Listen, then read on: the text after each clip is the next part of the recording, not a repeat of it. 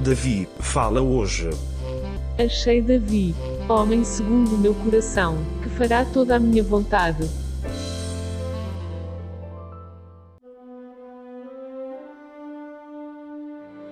Este é o episódio número 14, intitulado A Vingança Pertence a Deus.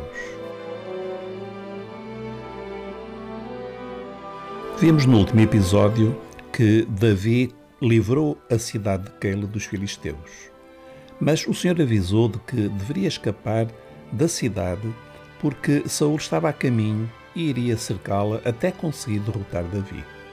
Davi perguntou ao Senhor se os habitantes de Keila o entregariam nas mãos de Saul. Afinal, Davi acabava de os libertar de morte certa. O mais chocante é que a resposta do Senhor foi que sim, os habitantes de Keila não hesitariam a entregar Davi a Saul. Ingratidão é uma palavra pequena para tal atitude, mas Davi já tinha aprendido a lição. Confiar no homem? Dificilmente. Confiar no Senhor? Sim, consultando em todas as ocasiões.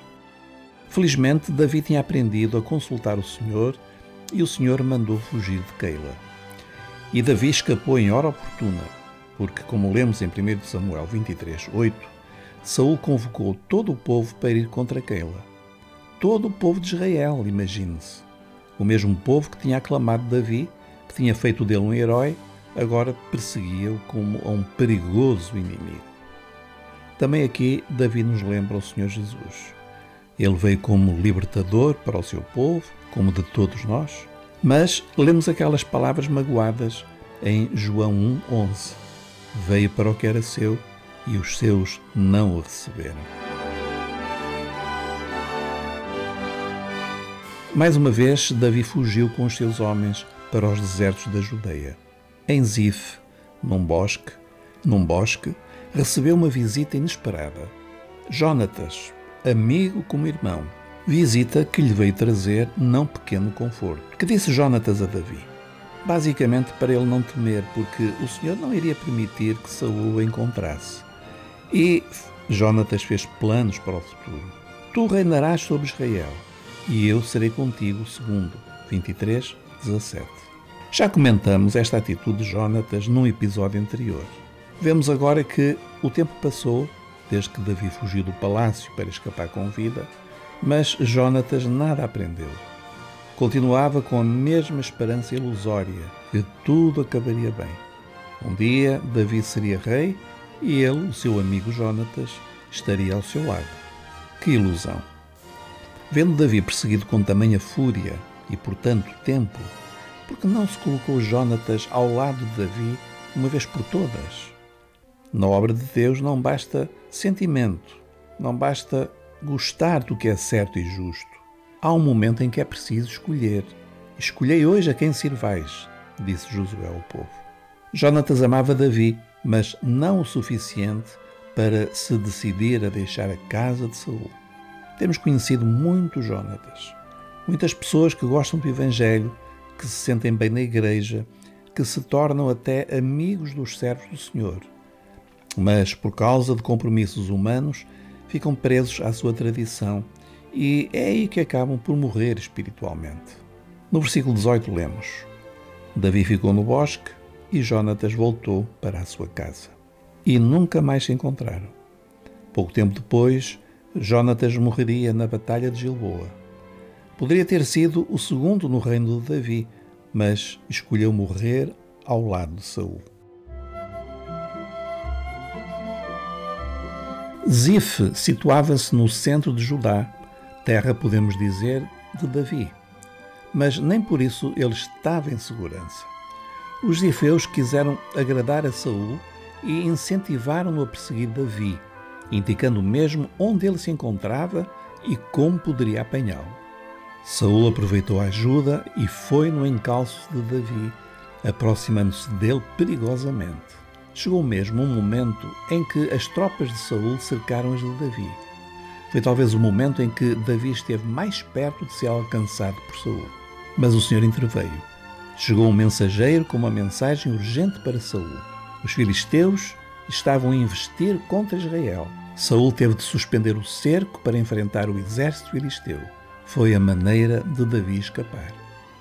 Mas Saul não desistiu daquela perseguição paranoica. Uma vez repelido o ataque filisteu, voltou a perseguir Davi.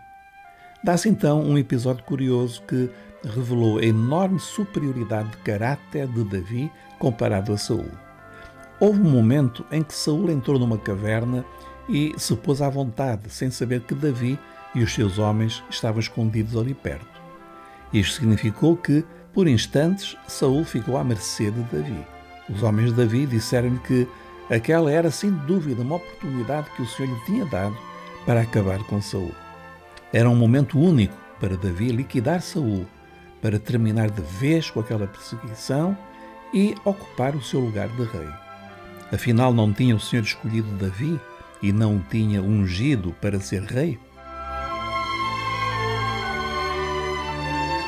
Mas Davi teve uma reação surpreendente. Chegou-se junto de Saul e cortou a orla do seu manto, impedindo os seus soldados de avançarem contra o rei. Vale a pena citar as suas palavras. O Senhor me guarda de que eu faça tal coisa ao meu Senhor, ao ungido do Senhor, estendendo eu a minha mão contra ele, pois é o ungido do Senhor. 24:6. Que atitude notável! O que moveu Davi não foi um sentimento humano, de simpatia ou compaixão. Ele poupou Saul por temor a Deus. Saul tinha sido ungido pelo Senhor. O Senhor trataria dele. Não era preciso Davi sujar as mãos para fazer justiça por si mesmo. E aqui aprendemos uma vez mais com este jovem guerreiro, que era também ele, não esqueçamos, um ungido do Senhor. Aprendemos pelo menos duas lições muito importantes. A primeira é que a justiça pertence ao Senhor. Em Deuteronômio 32, 35, lemos: Minha é a vingança e a recompensa. E em Romanos 12, 19, de forma semelhante: Não vos vingueis a vós mesmos, amados, mas dai lugar à ira, porque está escrito: Minha é a vingança, eu recompensarei, diz o Senhor.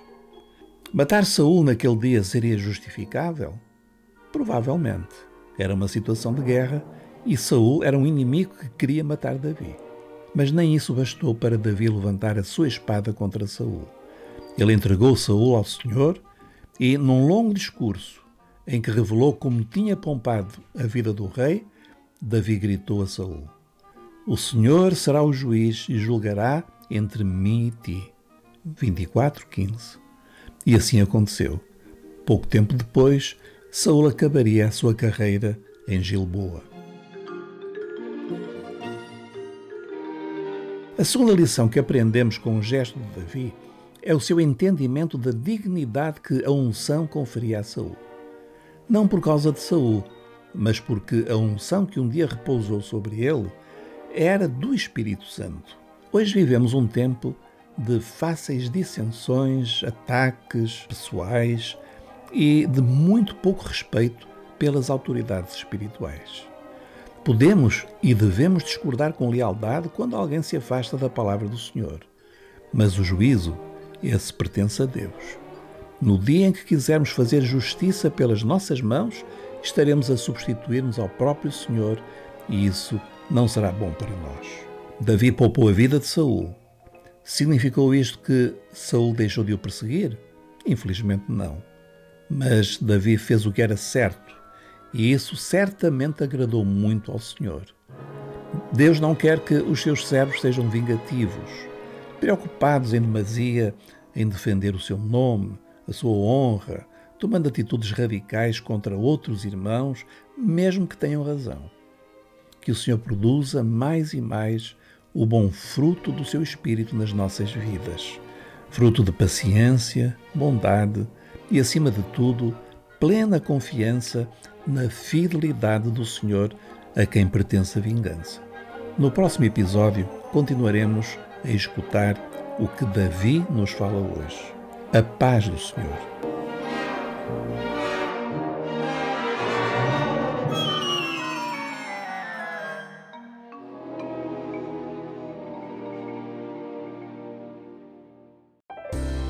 Acabou de escutar. Davi fala hoje. Uma produção da Rádio Evangélica Maranata.